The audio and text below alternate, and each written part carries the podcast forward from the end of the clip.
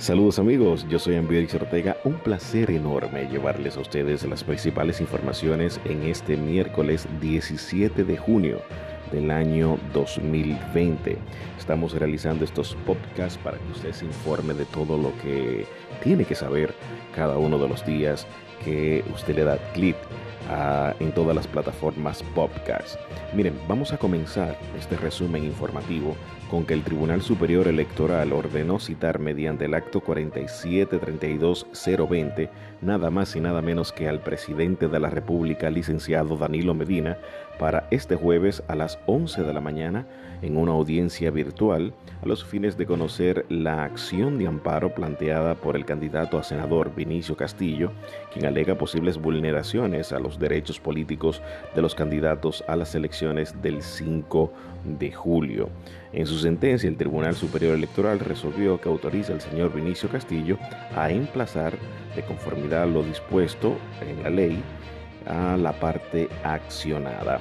El abogado de Castillo, Ángel Lockwood, sostiene que su instancia que la prórroga de la emergencia viola varios derechos fundamentales imprescindibles para la competencia electoral, como son el derecho a la privacidad de las comunicaciones telefónicas, digitales, a la libertad y el tránsito, así como al derecho a igualdad. En otra información que tenemos que darles a ustedes a través de este de este sistema podcast que le estamos llevando a través de cada una de estas plataformas, el gobierno dominicano pues anunció la noche de ayer martes que el país no pasará a la tercera fase de descalada de la economía nacional debido a los crecientes casos de coronavirus que se han registrado en las últimas semanas. Así lo anunció el ministro Gustavo Montalvo, ministro de la Presidencia, en una declaración de prensa desde el Palacio Nacional. El gobierno dijo que no estaban dando marcha atrás, sino que estaban resguardándose para poder seguir dando marcha hacia adelante en los próximos días. Reveló que la reapertura del turismo sigue en pie para el próximo 1 de julio, como se ha planteado previamente, y que en la que hubiese sido la entrada de operación de la fase 4. Eh, en la fase 3 hay cosas muy interesantes que debieron de pasar, como por ejemplo eh, las pequeñas eh, empresas eh, pues podían comenzar a operar con el 100% de sus empleados, claro, empresas de 50 empleados. y cito literalmente, a partir de la fase 3 se iniciaría pues las pequeñas y microempresas de hasta 50 empleados podrán trabajar con el 100% de su plantilla, mientras que las empresas que superen los 50 trabajadores podrán disponer de hasta un 75% de su plantilla. Igual también en esta fase, en la fase 3, los servicios religiosos podían haber sido de tres veces por semana y no solamente una vez a la semana los domingos. Así que eh, la fase 3 no va a, a entrar en vigencia a partir del día de hoy. Cambiamos de tema, aunque nos quedamos ahí mismo con el gobierno dominicano y el coronavirus. Igual también el gobierno dominicano ha anunciado nuevas medidas debido al aumento de los casos de coronavirus en el país.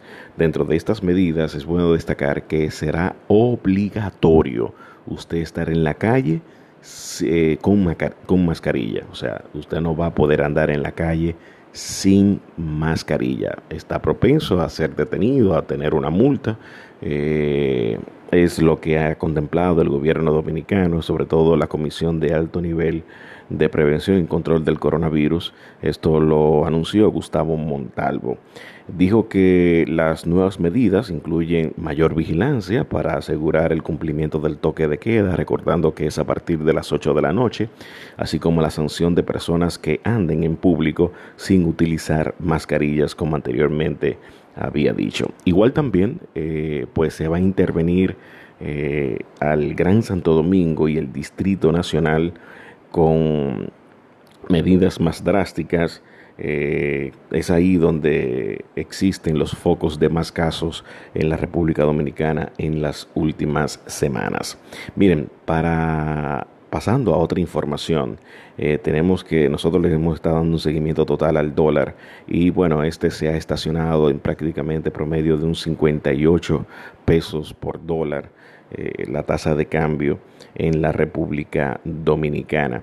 Eh, tras haber andado una carrera, provocó una depreciación del peso de un 5% en un mes. destacar que el grupo Vimenca, uno de los mayores eh, agentes remesadores de la República Dominicana, pues ha señalado que el Banco Central puso a disposición de las instituciones financieras el servicio de retiro de dólares en efectivo, una medida que, según aseguran, ha mejorado significativamente en la posibilidad de esta moneda. O sea, se espera que ya como existe eh, la moneda a través del Banco Central en efectivo y que va a comenzar a circular más moneda del dólar, pues comience, eh, aparte de estar estacionado, comience a disminuir la tasa del dólar en la República Dominicana. Para finalizar, tenemos una información no confirmada todavía, pero que sí durante este día a través de nuestras plataformas digitales vamos a estar ofreciéndoles detalles.